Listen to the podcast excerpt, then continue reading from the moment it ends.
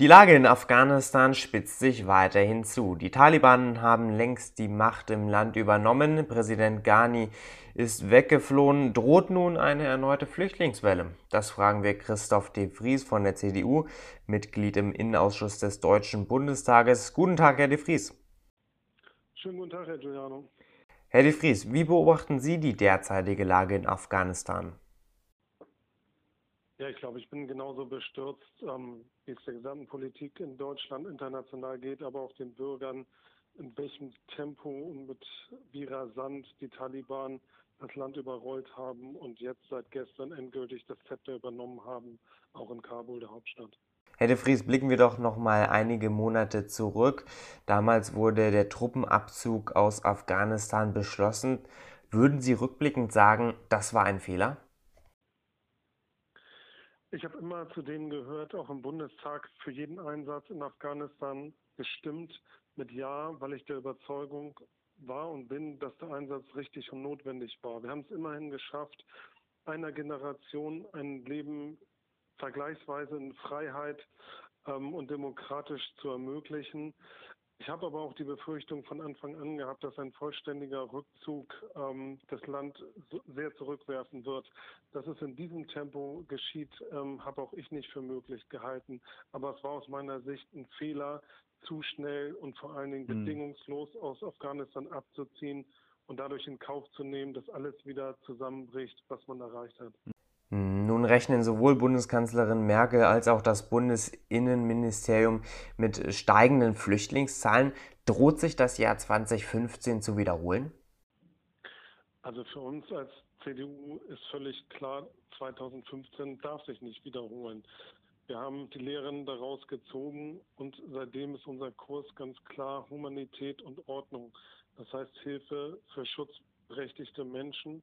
Aber Hilfe bedeutet nicht immer nur, dass jeder, der in Not geraten ist, nach Deutschland kommt. Wir müssen jetzt vor allen Dingen dafür sorgen, dass die Schutzkapazitäten in der Region ausgebaut werden. Das entspricht übrigens auch der Genfer Konvention, heimatnahe Unterbringung und Hilfe, dass wir Finanzmittel bereitstellen von der EU und von der internationalen Staatengemeinschaft und dass Schutzräume eingerichtet werden, wo die Flüchtlinge sicher leben können. Mhm. Und dann wird es mit Sicherheit, wir sehen das ja jetzt auch bei den Ortskräften, sehr schnelle und unbürokratische Hilfe geben, auch äh, nach Deutschland.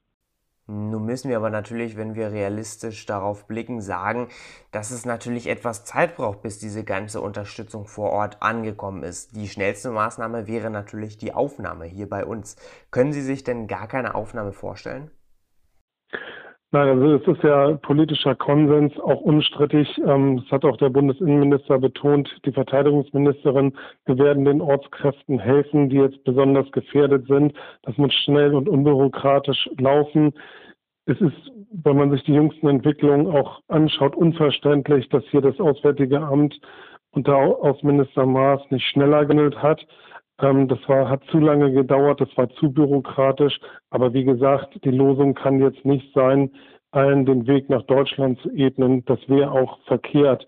Und wir müssen zusehen, dass wir nicht die falschen Signale senden. Das hat aber nichts damit zu tun, dass man sich von den Menschen abwendet und nicht die Notwendigkeit auch sieht, vor Ort zu helfen.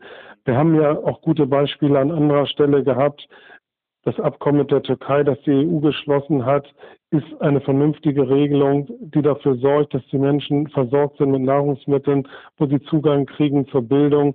Und das muss auch beispielgebend sein jetzt für die Menschen, die aus Afghanistan fliehen. Aber das ist das eine. Das andere ist, dass wir natürlich internationalen Druck ausüben müssen hm. auf die vermutlich neue Taliban-Regierung, ähm, dass es keine systematische Verfolgung gibt von politischen Gegnern, Oppositionellen und Angehörigen, die die internationalen äh, Truppen dort unterstützt haben. Wird diese Krise nun Ihrer Meinung nach auch die Bundestagswahl in gut einem Monat mitentscheiden?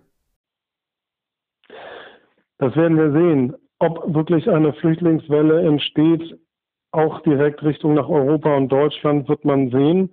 Ähm, ich bin der festen Überzeugung, dass wir gut beraten sind, das zu verhindern. Und das hängt davon ab, ähm, wie es uns gelingt, äh, die Hilfe vor Ort schnell und umfassend zu organisieren.